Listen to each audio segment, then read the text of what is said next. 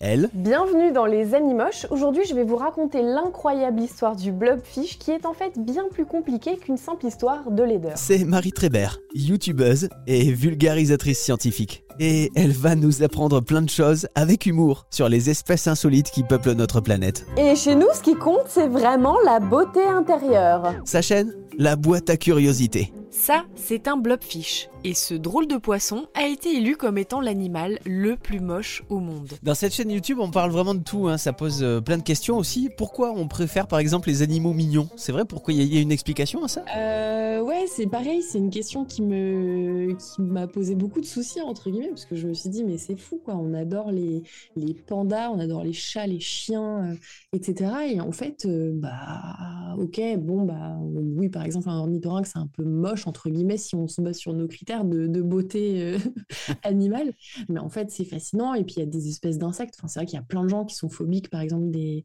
des insectes ou des, des araignées, alors qu'en fait, il y a des espèces qui, qui tiennent quand même des rôles dans les écosystèmes. Euh, bah, S'il n'y a plus tel insecte, il y a tout un écosystème qui va s'effondrer. Donc, euh, je, je pense que ça, c'est euh, euh, c'était important d'en parler. Alors une vidéo qui est très drôle hein, sur votre chaîne YouTube, c'est euh, l'ornithorynque avec euh, le bug de la nature comme vous l'appelez.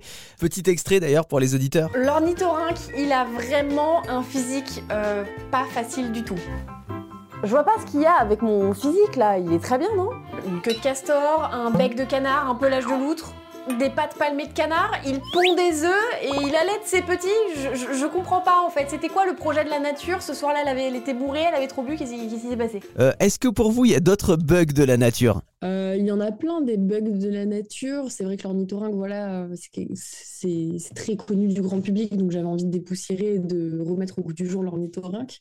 Mais il y a plein d'animaux. Après, j'en ai pas. Enfin, par exemple, euh, le rat taupe nu, qui est une espèce de taupe moche, chauve, fripée, absolument répugnante, qu'on trouve dans mon livre Les animaux bizarroïdes, et qui est euh, pourtant une espèce incroyable quand on sait que, par exemple, bah, une, une taupe ou une souris, ça va vivre 2, 3, 4, 5 ans, et que ce, cette espèce-là euh, va vivre euh, plus d'une trentaine d'années.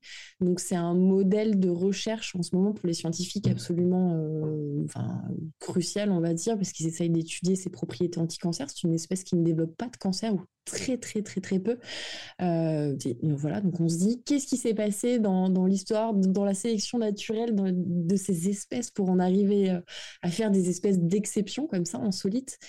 Euh, j'ai, voilà, j'ai- j'aime bien ces espèces de bugs de la nature qui en plus sont hyper porteurs d'espoir euh, en termes de recherche scientifique. Quoi. Je trouve ça génial. En tout cas c'est super parce qu'avec une chaîne comme ça c'est vrai qu'on on apprend plein de choses euh, mais de façon euh, détendue avec humour. Bah écoutez, non, voilà, si, si euh, la nature vous intéresse ou même pas, si en fait, par exemple, voilà, vous, avez peur des araignées, vous trouvez euh, que certaines espèces sont répugnantes, venez voir ma chaîne ou lisez mes livres parce que vous verrez que, bon, je vous demande pas de, de vous dire que, par exemple, une araignée est super belle, mais au moins d'accepter qu'elle vit à vos côtés et qu'en fait, elle a un rôle important à jouer dans des écosystèmes. Euh, c'est ce que j'essaye de, voilà, de sensibiliser le public à tout ça pour essayer de cohabiter avec euh, le vivant de manière plus sereine. Donc j'espère que j'arriverai à capter votre curiosité euh, avec mon contenu. La chaîne YouTube La boîte à curiosité qu'on retrouve aussi en livre.